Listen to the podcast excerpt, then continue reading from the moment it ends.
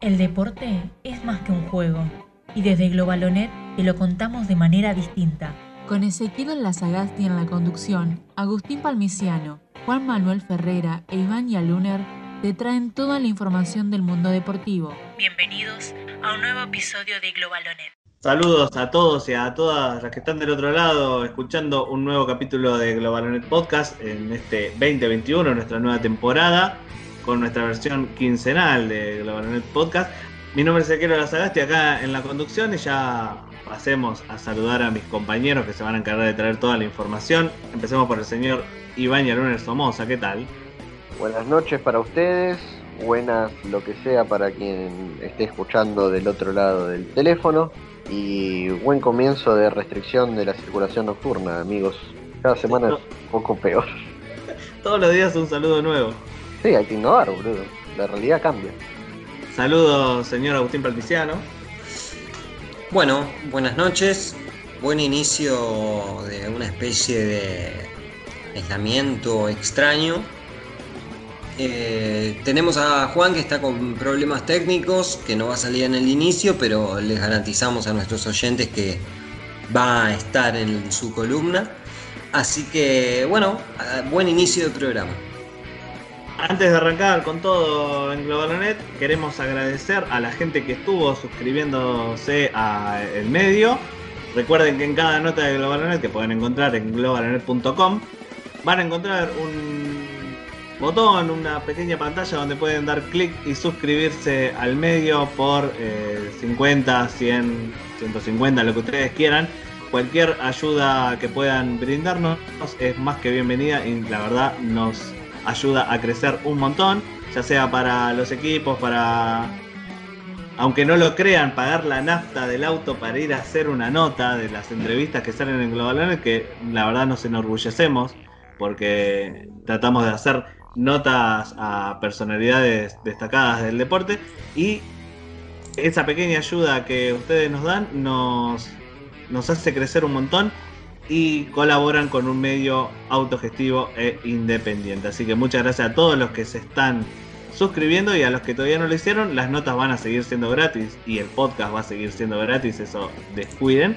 Pero si eh, les gusta lo que hacemos y como modo de agradecimiento, la suscripción nos ayuda un montón. Y lo veo por Misiano ahí un poco intranquilo, un poco eh, turuleco, porque estuvo sorprendiéndose con unos datos de una provincia argentina. Sí, la, mm, la sorpresa es grata, pero no deja de sorprenderme.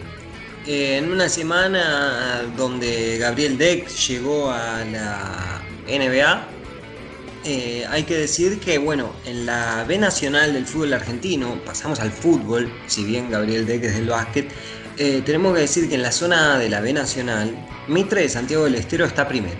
Van cuatro partidos, está bien, pero va primero. Güemes de Santiago del Estero, en cuatro partidos también, en la zona B, va tercero. Que en realidad va primero, va tercero por diferencia de puntos. Entonces, o sea, hay dos punteros de Santiago del Estero en la B Nacional. Por último, eh, el Estadio Único Madre de Ciudades de Santiago del Estero, ese imponente estadio que hicieron en Santiago del Estero, puede albergar el partido de octavo final de la Copa Argentina entre Boca y River, una copa que se sortió antes de su inicio, lo cual me parece que está bueno, porque puede llegar a, a prestarse estas situaciones donde Boca River se puede llegar a dar, va a ser el sexto partido en mano a manos decisivos en el famoso mata-mata desde 2014 entre Boca y River, los otros cinco lo ganó River. Eh, y puede llegar a jugarse en esa ciudad. Y por último, vamos a hablar de Asociación Atlética Quimsa, equipo de básquet. Equipo de básquet que ganó lo que sería el homónimo de la Copa Libertadores en el fútbol, sería eh, en el básquet la, la Basketball Champions League eh, Américas 2019-2020, la ganó el Quimsa y jugó la Copa Intercontinental, llegó a jugar la Copa Intercontinental con el ganador del homónimo de la Champions League, que es la Liga de Campeones de Baloncesto de Europa, contra el Hereda San Pablo Burgos finalmente terminó ganando en febrero, se jugó este partido, eh, entre el Hereda San Pablo Burgos y el Quinza, 73-82, ahí nomás. Eh, son datos que me, me, interesan, me llaman la atención porque digo, bueno, se está, se está aportando mucho al deporte en Santiago del Estero. Así que cuídate Buenos Aires, cuídate Nueva York, cuídate Tokio 2020, Santiago del Estero, está creciendo cada vez más. Y bueno, es hora de ponernos los cascos especiales y meternos adentro del búnker porque parece que van a empezar a caer bombas desde el avión y a Lunar que sobrevuela sobre Globalonet. ¿Cuáles son las bombas de esta semana, Yalu? Estas van a ser bombas predictivas, bombas a futuro, bombas que quizás no caigan, pero no nos importa porque vamos al hueso eh, y no tenemos nada que ocultar. Vamos a hablar de las dos competencias futbolísticas por excelencia del mundo mundial, la Champions League, que está, se ha disputado la primera fase de, cuartos de final, la ida de cuartos de final, y de la Copa Libertadores, que apenas hoy tuvo el sorteo de grupos y aún equipos que restan definirse, porque se están jugando las fases clasificatorias. Vamos a empezar por la Champions, porque Europa es más importante que Latinoamérica, y ya hay campeón de la Champions, ¿saben? Eh, si bien estamos apenas en los cuartos de ida de los cuartos, la ida de los cuartos de final, esta es la Champions del PSG. Te digo, ya está. No, no hay nada más que hablar. Hoy firmo acá que por fin el equipo francés va a coronarse en Europa y le va a dar la segunda Champions a ese país. Recordemos que el Marsella tiene una, pero creo que ya estamos en condiciones de decir que este es el año del PSG. ¿Qué cambió del PSG que perdió la final el año pasado a este? Cambió algo que me parece. Cambiaron dos cosas que me parecen muy importantes. La primera es el técnico. Creo que eh, Pochettino tiene espalda para este segundo punto que voy a decir, que es reconfigurar el liderazgo del equipo. Es haberle dado a un muchachito que juega un poco, que se llama Kylian Mbappé, el bastón de mariscal de ese equipo. Yo creo que a lo que el PSG le estaba pasando previo a esta Champions es que le estaba cargando demasiada responsabilidad a otros jugadores, específicamente a Neymar, del funcionamiento de ese equipo. Y creo que con lo que vimos el otro día del PSG en Alemania, en la cancha del último campeón y equipo que había ganado eh, frente a ellos la última final, me parece que vimos una madurez de ese muchachito de 21 años que ya ganó un mundial, Kylian Mbappé, para demostrar que puede llevar sin ningún problema al PSG a coronarse en Europa. ¿Se entiende? ¿Se comprende? Sí, sí, se comprende. Entonces, lo, lo, que decís vos, lo que decís vos es que el Paris Saint Germain ya es campeón, a pesar de que solamente le lleva un gol de ventaja al Bayern Múnich. Totalmente. Y teniendo en cuenta que, por ejemplo, una vez con el Barcelona le habían ganado 4 a 1 y después se quedaron afuera en la vuelta. Este, es verdad, el PSG tiene un historial de, de pasos en falsos enorme, pero lo veo, lo que del otro día fue, eh, a mí me pareció muy contundente a los otros PSG a lo que estábamos acostumbrados. Para mí los otros PSG jugaban bien, tenían grandísimos jugadores, pero qué sé yo, ganaban de rebote, ganaban por las excelentes individualidades que tenían. Eh, Neuer demostró que, es humano eh, el otro día. Me, me, quedé con la imagen de... Mm, de Oliver Kahn en medio del agua nieve que digo, ¿ese hombre está dormido? Ah, no, es Oliver Kahn que se está lamentando en el tercer gol, que es un golazo de, mm, de Mbappé.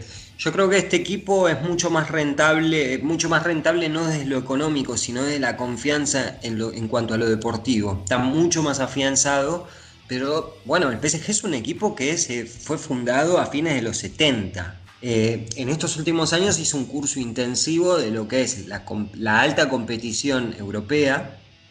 Y por último, bueno, también no deja de ser el equipo que hoy está peleando el torneo, que no lo tiene garantizado como en otros años. Pero eh, los petrodólares de los cataríes eh, siguen viendo rentables a, los jugadores argentinos o al, o al país, porque el entrenador es argentino, después está Di María, Icardi.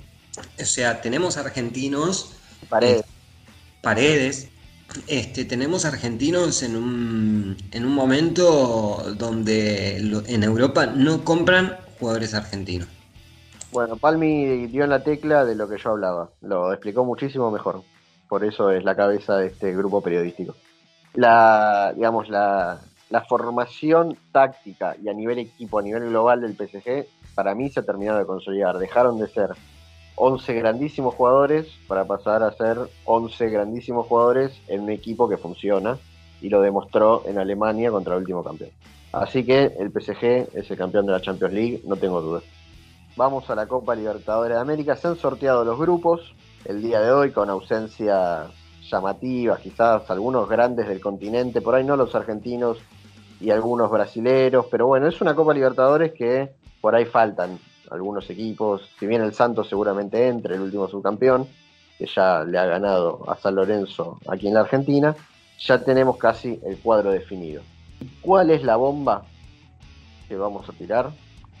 Es que para mí, lamentablemente, este año la presencia argentina no va a ser la de los últimos años. Recordemos, dos semifinalistas argentinos en la edición anterior, Boca y River, River finalista 2019, campeón 2018, Boca eh, finalista 2018, semifinalista 2019. Este año me parece que tanto para Boca, incluso me voy a jugar que para River, eh, que está en reconstrucción, se le han ido jugadores claves de, de esa era Gallardo que han sido determinantes, Juanfer, Nacho, Prato, si bien Prato al final estuvo medio flojo, fue importante. Me parece que las reconstrucciones de los equipos argentinos, tomamos a Boca de River por ser, digamos, los grandes. Hay más equipos argentinos, pero, pero bueno, qué sé yo. Quizás sorprendan, pero bueno, no lo veo tan probable. Así que no sé si concuerdan conmigo, pero me parece que eh, este año los brasileros la van a tener casi regalada. Si me la tengo que jugar hoy, me parece que Palmeiras puede bicampeonar. Los partidos hay que jugarlos. Eh, es verdad que el equipo de Gallardo sintió bajas estos últimos años, es verdad. Pero el equipo de Gallardo, viste que ha sido, eh, River ha sido muy, mm, muy efectivo. Eh, de hecho, se ha ido de la Copa Libertadores este, mereciendo ganar e incluso dar la serie o al menos llegar a los penales. Los partidos hay que jugarlos, es cierto, y es verdad que mm, si yo tengo que unirme a esta cuestión de arriesgar, creo que a la semifinal de la Copa Libertadores van a llegar dos equipos argentinos o un equipo argentino y dos o tres brasileros. No va a haber posibilidades de que lleguen otros por cupo, por juego, por plata, por un montón de circunstancias. Eh, y bueno, y también hay una tendencia en estos últimos años que las últimas 10 Copas Libertadores, creo que, no sé, salvo Atlético Nacional y River, todos lo ganaron brasileros. Así que es probable que haya un equipo brasilero peleando ahí el torneo. Brasil es un país que hoy te vende a su figura por 60 millones a Europa y Argentina es el que lo sigue a Brasil en cuanto a mercado, en, en cuanto a fútbol, y a la figura la venden por 5 millones al fútbol de Brasil o si no a la MLS. Eso también es un indicador. Y algo que quiero destacar, que lo nombraste a la pasada, eh, el año pasado, no sé si se acuerdan, hablábamos del el nuevo diagrama de la Sudamericana, que iba a volver a ser grupos, la cantidad de equipos de cada país que iban a representar. Este, es verdad, no hay que dejar de tener en cuenta que Argentina le aporta cinco equipos a la Copa Libertadores, con la posibilidad de que sean seis con San Lorenzo y Brasil aporta 6 con la posibilidad de que sean 7. Así que la verdad que, bueno, tengamos en cuenta el punto para el análisis. Eh, pero bueno, también esto descansa en la importancia que los equipos argentinos y brasileros tienen en el continente.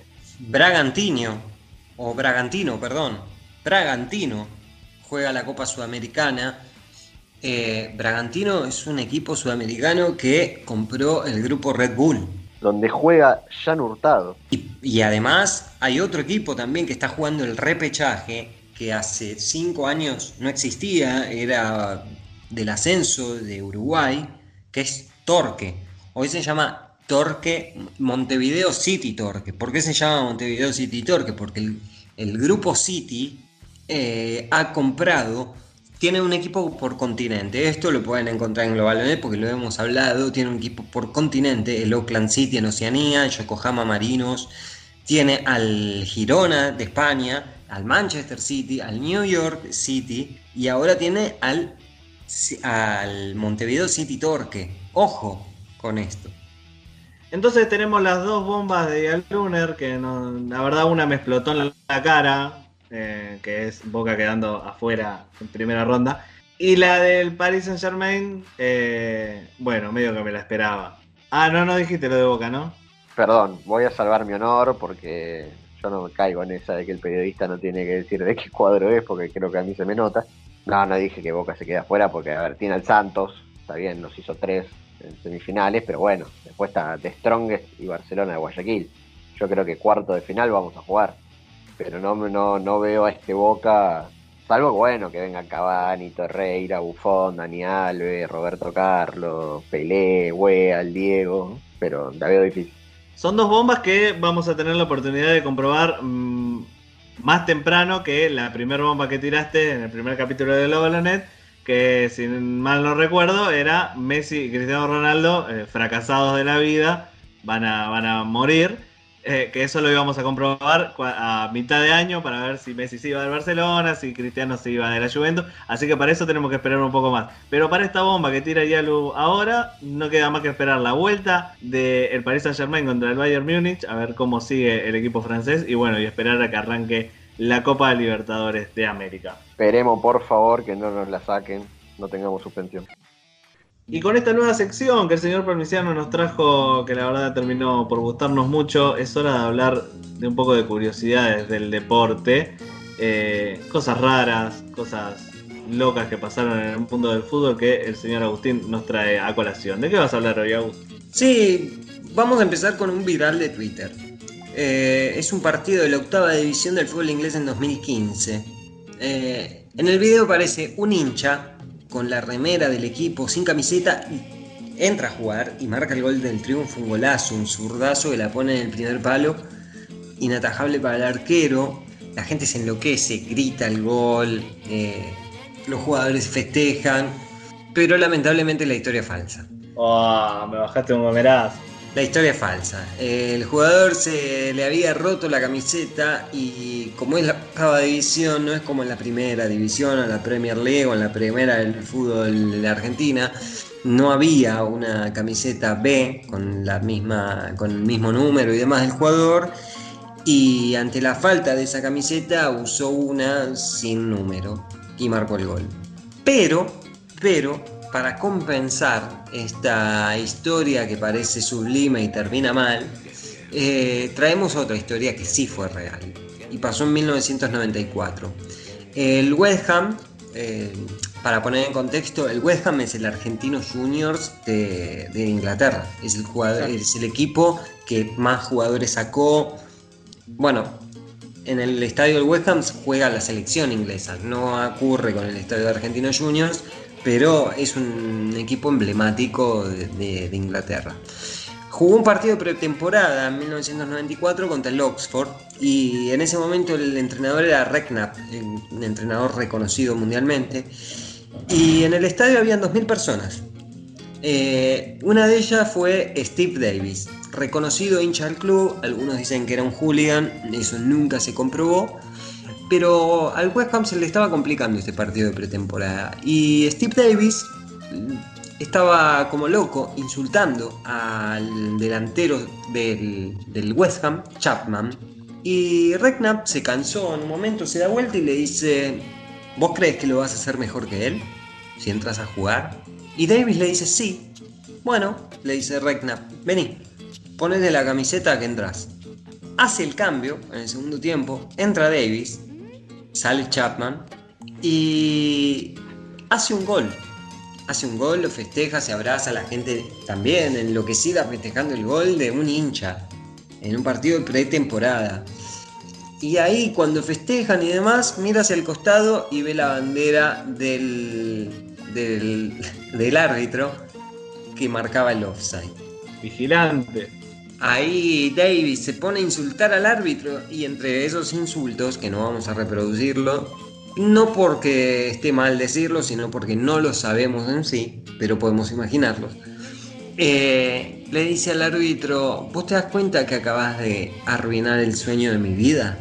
Un vigilante. Un vigilante, un vigilante, un partido de pretemporada. Dejale meter el gol al pibe, dejale meter el gol al pibe. Era el sueño de su vida.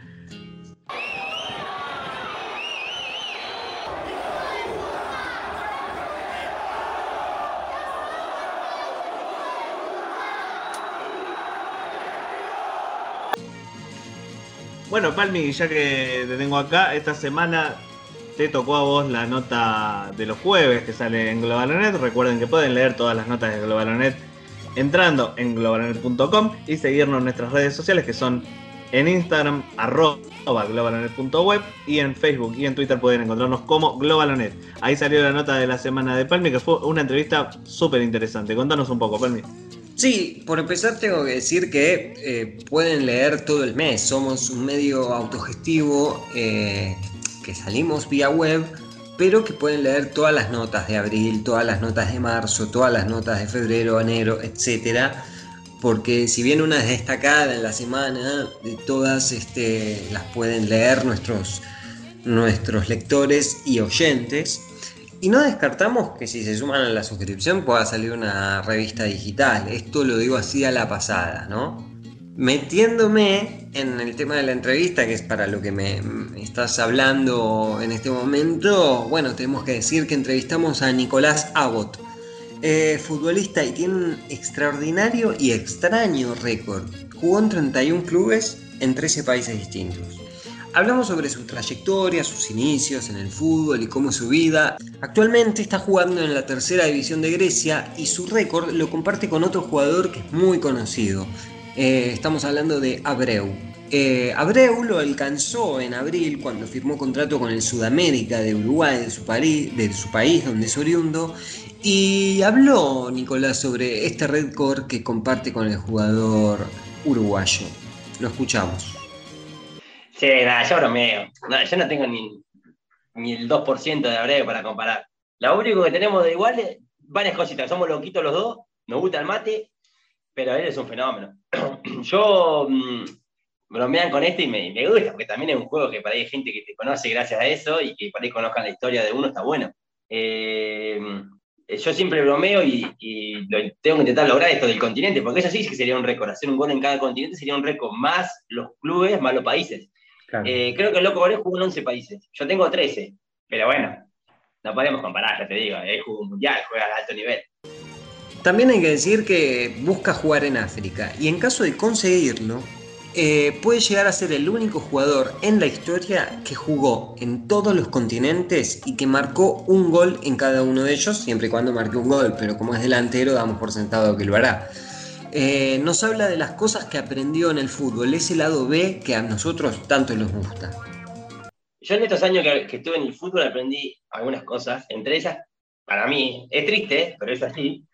En el fútbol juegan el 15% o el 10% que son distintos, distintos técnicamente, ya dotados, crack o distintos, que hay igual una diferencia entre crack y distinto.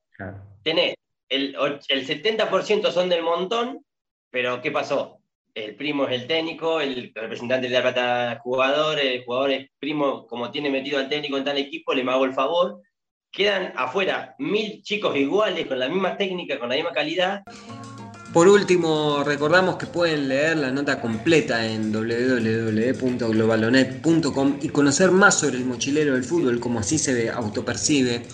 Eh, el delantero no tiene representantes, eh, no se maneja de esta manera y también se cataloga como un remador.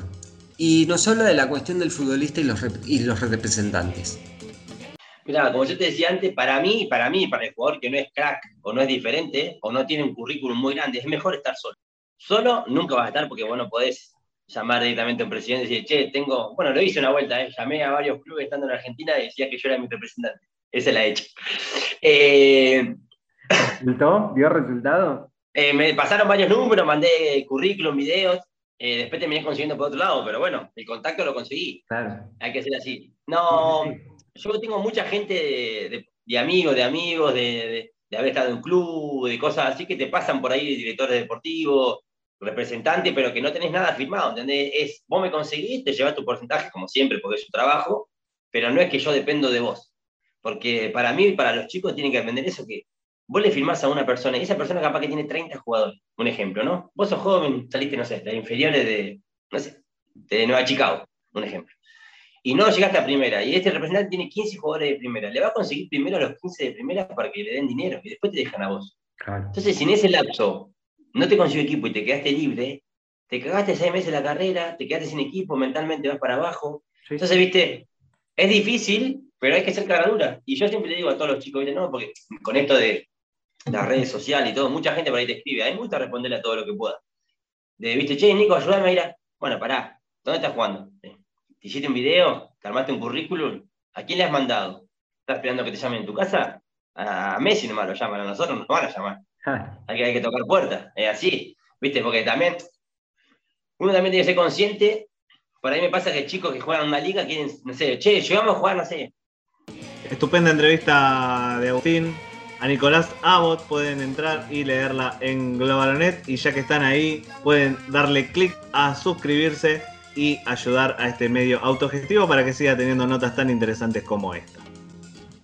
No lo tengo del otro lado por dificultades técnicas del sur del Gran Buenos Aires y la verdad que lo extraño, pero sí lo tenemos porque él es un profesional y la gente ávida de básquetbol y demás deportes gringos pide por su presencia. El señor Juan Manuel Ferreira. Hola, hola, hola, hola a todos. Bienvenidos a un nuevo episodio del podcast del Cipayo. El podcast que es furor en las redes sociales del mundo entero. ¿Cómo? Ah, este no es el podcast del Cipayo. Ah, es la columna de Globalonet. O sea, la columna del Cipayo en el podcast de Globalonet. ¿Y por qué sale así? Ah, por problemas técnicos. Ok, ok, ok. Bienvenidos entonces a la columna de Cipayo en Globalonet Podcast. Hoy en la columna de Cipayo vamos a hacer una bien de argento, que es interesarnos por algo cuando hay un argentino involucrado. De lo que vamos a hablar es de la NBA y el por qué es por la llegada de Gabriel Deck al Oklahoma City Thunder. Deck viene de promediar casi 10 puntos y 4 rebotes entre Liga Endesa y Euroliga. Jugará lo que resta de la temporada de NBA recordemos que en mayo arrancan los playoffs, eh, en el Oklahoma City Thunder, como habíamos dicho, y equipo que marcha décimo tercero por un contrato de 4 millones de dólares, sin contar los 750 mil dólares que pondrá la franquicia eh, estadounidense para ejecutar la cláusula de rescisión del argentino con el Real Madrid de España. Una vez que finalice la temporada, Deck tendrá la opción de continuar con el equipo con un contrato por tres temporadas a cambio de 11 millones de dólares. Claro, el contrato no es garantizado, por lo cual el equipo tiene la potestad de cortarlo, rescindirlo en cualquier momento sin abonar el resto. Básicamente, Deck tiene entre 15 y 20 partidos para demostrar en Oklahoma City Thunder que está a la altura de la NBA y poder ganarse un hueco en la mayor liga del mundo el Thunder está haciendo una campaña eh, basada solamente en, juveniles. Recordemos que hace poco tiempo le ha dicho a Al Horford, el central, el centro dominicano, que no lo iba a tener en cuenta, o sea, le está pagando el contrato y no lo hace jugar porque el proyecto del Thunder en esta temporada es desarrollar jóvenes y eh, armar un equipo a futuro. Recordemos que tiene casi 20 picks en las próximas rondas de draft, así que bueno, le llegó la oportunidad a Deck de demostrarse en este contexto especial del Thunder y ver si puede ganarse un hueco en la NBA. Repasando un poco eh, la carrera de Deck, recordamos que debutó en la Liga Nacional vistiendo la, vistiendo la camiseta de Kimsa allá por el 2010. En la temporada 2016-2017 fichó con San Lorenzo, en donde ganó el campeonato de la liga y además resultó el MVP de las finales. Al año siguiente ganó también la Liga de las Américas, siendo también elegido el MVP del torneo y también ganó nuevamente la Liga Nacional y fue el MVP de la temporada regular. Al terminar esa temporada tan exitosa, Deck firmó con el Real Madrid, donde ganó la Supercopa de España y la Liga ACB en la primera temporada en el club, junto a Facu Campazo, con quien también tuvo una gran experiencia en el Mundial de China 2019, con la selección argentina donde se logró el subcampeonato de la mano de Deck, Campazo y el gran Luis Faescola. Gabriel Deck será el decimocuarto argentino en desembarcar en la NBA y en la columna de Cipayo te preparamos datos de argentinos en la NBA que no son tan conocidos. Por ejemplo, el primer argentino drafeado por la NBA. Fue en la temporada 1988. Los Atlanta Hawks en el puesto 54 de la segunda ronda seleccionaron a Jorge González. El gigante de 232 centímetros fue el primer argentino grafiado, aunque finalmente no jugó en la mejor liga del mundo. Sin embargo, Jorge se las ingenió para triunfar en los Estados Unidos, teniendo participaciones en series como Baywatch, Hercules in the Underworld o The Thunder in the Paradise. Además, luego de, su paso por eh, la industria televisiva, desembarcó en la World Champions Wrestling en entre el 89 y el 92, convirtiéndose en el púgil más alto de la historia. En el 93 arribó a la World Wrestling Federation y luego entre el 94 y el 95 ya se mudó a Japón para también participar en la lucha libre de aquel país. Lamentablemente, y haciendo un crossover, un featuring con otra sección que las autoridades del Globalonet no me dejan sacar a la luz, terminó en tragedia, porque lamentablemente Jorge González murió en bancarrota en la más absoluta soledad el 22 de septiembre de 2010 a los 44 años en el partido de San Martín de la provincia de Buenos Aires. El segundo dato que tenemos es el del primer argentino en debutar y el primero en hacer puntos en la NBA. Fue en la temporada 2000, el 31 de octubre de aquel año. El equipo Seattle Supersonic, equipo que hoy eh, ya no existe, lamentablemente, aunque hay versiones que siempre lo colocan con la posibilidad de volver a la NBA. ¿Quién fue el jugador? Mi jugador favorito de la Argentina fue el colorado Ruben Wolkowski, el centro eh, chaqueño que debutó en aquel 2000 con los Seattle Supersonic. Eh, fue profesional durante más de 20 años y se consagró campeón olímpico y subcampeón mundial con la generación dorada. Pero bueno, acá lo que recordamos es el debut en la NBA y además que fue el primer argentino en marcar puntos. Recordemos que en aquel entonces también, el mismo día, pero luego, debutó Pepe Sánchez en los Philadelphia 76ers pero bueno, Wolkowski fue el primer argentino en debutar en la máxima categoría del básquet mundial y además fue el primero en anotar puntos, aunque no fue en ese primer partido, sino en un segundo partido con una volcada del Colorado en los Seattle Supersonics para ganarle como local a los Denver Nuggets por 112 a 99. Otro hito argentino en la NBA recae en la espalda de Pablo Prigioni, el base cordobés. ¿Por qué? Porque Prigioni fue el novato más veterano de la NBA en los registros históricos de la liga figura como el más veterano de todos los tiempos porque llegó a los New York Knicks con 35 años en 2012. Prigioni, además, hasta el 2016 jugó como base en Houston y en Los Angeles Clippers. Actualmente es asistente de los Minnesota Timberwolves. Así que Prigioni, el base cordobés, es el novato más veterano en la historia de la mejor liga de básquet del mundo. Por último, tenemos al jugador que pasó por más equipos NBA. Algunos podrían pensar que fue el Chapu Nuzioni, que tuvo pasos por Chicago, Filadelfia y Sacramento. Otros que es Carlo Delfino, que también pasó por eh, Toronto, por Detroit o por los eh, Milwaukee Bucks. Pero no, el jugador con más equipos en la NBA fue Luis Escola, el eterno capitán de la selección argentina. Escola pasó por Houston, por Phoenix, por Indiana, por Toronto y por los Brooklyn Nets. Su llegada quizás se demoró bastante, fue elegido por los Spurs en el draft del 2002, puesto 56, pero el estreno llegó 5 años después. Fueron los Rockets quienes lo materializaron y quienes disfrutaron de un jugador muy rendidor y efectivo, recordadísima pareja con el gigante Yao Ming en los Houston Rockets, y el eterno capitán de la selección finalmente se alzó como el segundo de los argentinos con más presencias en la NBA, después, claro, de el gran Manu Ginobili. Así que bueno, este ha sido el repaso de hitos argentinos en la NBA, algunos gatitos que quizás no estaban, eh, no son tan conocidos que no estaban tan a la luz, motivados por la llegada del santiagueño Gabriel Tortudec al Oklahoma City Thunder, así que esperemos que le vaya bien a Deck, que los argentinos sigan ah, ensanchando esa puerta que varios de los personajes que hemos contado aquí en la columna de hoy han abierto eh, en la NBA y que podamos tener a lo largo de los años más y más jugadores argentinos en la NBA, porque así somos, somos cipayos, necesitamos argentinos en Estados Unidos para lograr la revolución. Les agradezco a mis compañeros por darme la oportunidad eh, de estar en este programa, hoy en un formato diferente debido a, las, eh, a los impedimentos técnicos y tecnológicos, pero quería estar presente eh, en este nuevo episodio de Globalonet Podcast, porque acá sabemos muy bien que a rey muerto, rey puesto. Así que bueno, los saludo, les agradezco y nos vemos la próxima.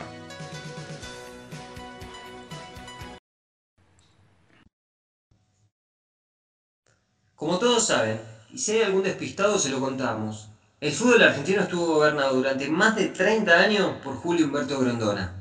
Tras su fallecimiento, empezó un proceso que hasta hoy continúa. Actualmente el presidente es Chiquitapia, quien construyó su imagen en el fútbol a partir del ascenso con el Club Barracas. Pero la lucha del poder a través del fútbol sigue a flor de piel. En estas últimas semanas se hizo pública la renuncia de Mario Pergolini como vicepresidente de Boca. Él mismo lo dio a conocer por medio de un video a través de sus redes sociales y después lo amplió en su programa de radio. Mario es uno de los empresarios que llegan al fútbol, pero más allá de ir a la cancha, son ajenos a ese mundo. Y a veces el poder y la trayectoria fuera de la pelota no alcanza. A Tinelli también le pasó aunque hoy sigue ligado eh, al mundo del fútbol, todos recordamos el 38-38 que recorrió el mundo como noticia cuando él buscaba la presidencia de la AFA. El rating, los éxitos televisivos y San Lorenzo no alcanzó para el eterno rival de Pergolini en la pantalla chica. Le pusieron un freno. En Independiente está Moyano, rey del sindicalismo de camioneros. En épocas de Macri en la presidencia de la Nación, el rojo estaba bloqueado y no recibía sponsors para su camiseta. Hoy, sin ese bloqueo, el rojo se encuentra en una crisis política e institucional por múltiples problemas económicos. Inhibiciones y sanciones aparecen a diario en el Club de Avellaneda. Ya que lo nombramos, no podemos dejar pasar de que Macri quiso adueñarse de la AFA, pero no lo pudo conseguir. Sus amigos poderosos del fútbol no fueron suficientes. El freno fue la gente y el sentido de pertenencia de una institución deportiva, que es la figura de un club social. No hay lugar para las sociedades anónimas en el fútbol. Un viejo anhelo de Mauricio, que en su momento de presidente de Boca ya lo había intentado hacer. Fue en ese momento que el que le puso el freno no fue la gente, sino Grondona. En los canales de televisión encontramos el show, los intereses cruzados y en algunos casos el periodismo sin periodistas donde a través de la creación de una profesión implantada, que no se estudia pero existe, es donde aparecen los panelistas. Cuentan anécdotas, gritan y ríen. El cabezón Ruggeri mandó a Riquelme a prepararse, y en caso de no hacerlo, corre peligro de ser pasarela de River. Pero, ¿por qué solo lo ve a Riquelme así? Hoy en el fútbol argentino vemos a los allegados, la nueva forma más decorosa, si se quiere, para no mencionarlos, a los dirigentes en las tribunas. Por la pandemia la gente no puede ir, pero los allegados sí, cantan, gritan insultan, como lo vimos en el partido de Racing contra Godoy Cruz el último fin de semana, o en Boca Vélez. Solo por mencionar dos ejemplos, porque podrían ser muchos más. Copetti tiene que jugar de nueve, gritó el dirigente. Los jugadores incrédulos miraban el reclamo que le hacía al entrenador. Los jugadores incrédulos miraban el reclamo que le hacía un dirigente al entrenador Juan Antonio Pizzi. Mario Pergolini, aún vicepresidente de Boca, festejó cada uno de los goles del Ceneice frente a Vélez. Claro, como un hincha más, y junto a otros dirigentes, cantaban en un rincón de la platea norte del José Malfitani, el estadio de Vélez. Los hinchas no pueden ir, pero pagan sus abonos, pagan las cuotas sociales, y mientras lo ven por la televisión y consumen el show de cada fecha, siguen sosteniendo a la institución con su pago mensual. Por último, y ya cerrando, Andrés Calamaro brindó una entrevista en el programa y todo lo demás también del Bebe con Tepomi por la Mega. Dijo que el fútbol dejó de ser más importante que el rock. Citó, Hoy el rock es más importante. El fútbol se convierte en un negocio y se puede ver por la televisión sin problemas. En cambio la música es otra cosa. Y el alma de los shows es la gente. Hoy el fútbol lo perdió. Hoy a los partidos van los allegados van los dirigentes. Y otros también. Pero ¿quiénes son esos? A Riquelme se le pueden discutir ciertos manejos en el club. Se le puede criticar que ingresó con su hijo al palco a ver un partido cuando debería estar cumpliendo el aislamiento en su casa porque volvía de un viaje en el exterior. Pero quizá Ruggeri también debería mandar a prepararse a estos otros dirigentes. Pero por alguna razón no lo hace. Por alguna razón nadie los menciona. Y llegamos al final de un nuevo capítulo de Globalonet Podcast en esta temporada 2021, eh, cargados de información. Así que no me queda más que saludar a mis compañeros del otro lado. Adiós, señor Iván Luna Somoza. Adiós, colegas amigos. Espero que, que anden bien y cuídense y cuidémonos a ver si después de casi un año este programa lo podemos hacer viéndonos los cuerpos y no viéndonos las caras. Un abrazote fuerte. Un abrazo grande. Y no teniendo al señor Ferrera acá presente en vivo cuando estamos grabando esto, los saludo igual a la distancia. Y para despedirnos bien arriba, quiero saludar y decirle adiós al señor Agustín Palmiciano. Bueno, muchas gracias por escucharnos. Eh, cuídense, tomen todos los recaudos, sean responsables porque en este partido jugamos todos y mm, es importante pensar en el otro. Así que me parece un buen momento para empezar a pensar, porque no es la misma situación la, del año pasado. El año pasado no teníamos prácticamente casos de este virus, esta pandemia, eh, solo era para fortalecer el servicio sanitario. Hoy estamos con 24.000 casos al momento de esta grabación, el 9 de abril. Eh, un pedido es eh, pensar, pensar en el otro. Así que bueno, gracias por escucharnos, gracias por leernos y gracias también por cuidarse. Nos veremos entonces en 15 días acá por su canal de Spotify donde sale Global en el Podcast en esta nueva temporada 2021. Saludos a todos. ¿Quieres sumarte a nuestro equipo Globalonet? ¿Cómo puedes hacerlo? Seguinos en nuestras redes sociales, Facebook, Globalonet, Twitter, arroba globalonet, Instagram, globalonet.web. Desde el 2017 te acercamos todas las noticias. Entra en nuestra página www.globalonet.com y entérate de todo.